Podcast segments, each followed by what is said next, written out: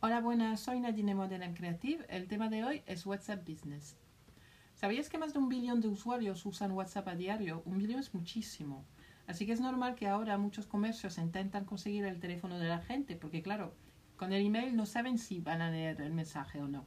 Mientras que con WhatsApp es muy difícil que no lo abren, así que tienen casi asegurado la apertura del mensaje. Y mientras puedan, pues los comercios van a aprovecharlo. ¿Tú cómo podrías usar WhatsApp en tu negocio? Pues si tienes un establecimiento que se necesita una cita previa, como una clínica o un centro de belleza, pues tú puedes usar WhatsApp para mandar recordatorio el día anterior o el mismo día mm, para decir, oye, que no te, eh, no te olvides que tienes eh, esa cita hoy. Y así pues eh, o, o, lo confirman o te, te, avisan que no pueden venir. también lo que puedes hacer es meter el WhatsApp como enlace en tu Instagram. De esta forma, pues la gente que mira tu feed, si les gusta algo o se preguntan algo, pues te pueden hacer una consulta o un pedido desde, desde el teléfono. También puedes usar el WhatsApp para descuentos, para ocasiones especiales, organizar, uh, organizar unos sorteos o para felicitar el cumpleaños. ¿Eso qué significa? Que no debes olvidarte que en el momento que tú recoges el número de teléfono, también de pedir el dato de la fecha de nacimiento. Uh, una cosa también que puedes hacer, por ejemplo, eso es un ejemplo, ¿eh? Uh, imagínate en septiembre, uh, cuando hay lo del cole, todo el rollo, muchas veces los profesores dicen en el último momento de comprar un libro. Eh, digamos que preguntan por el libro de biología de segundo de ESO. Pues claro, de repente pues tienes las librerías del barrio pues como mogollón de clientes para pedir ese libro en concreto. Pues tú qué puedes hacer?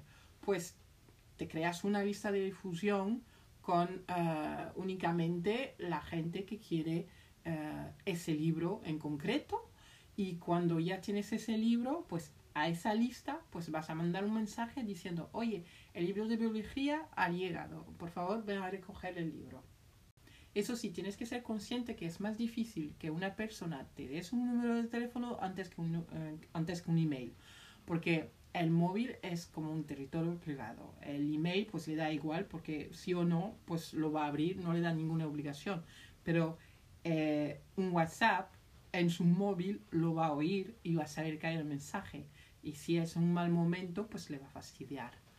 Así que si tú, si tú le preguntas su, su número de teléfono para, para hacer lo del WhatsApp uh, negocio, pues tendrás que darle a cambio algo valioso.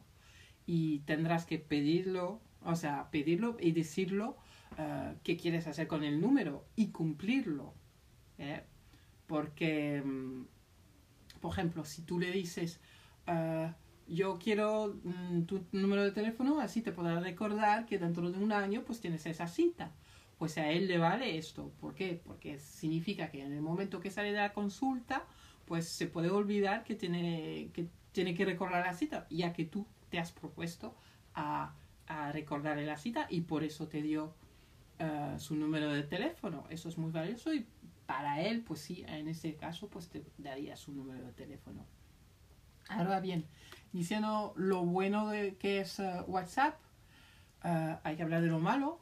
Y bueno, para eso, mmm, nada más que mmm, recordarte, por ejemplo, tú cómo te sientes cuando recibes una llamada de una compañía telefónica a horas imposibles.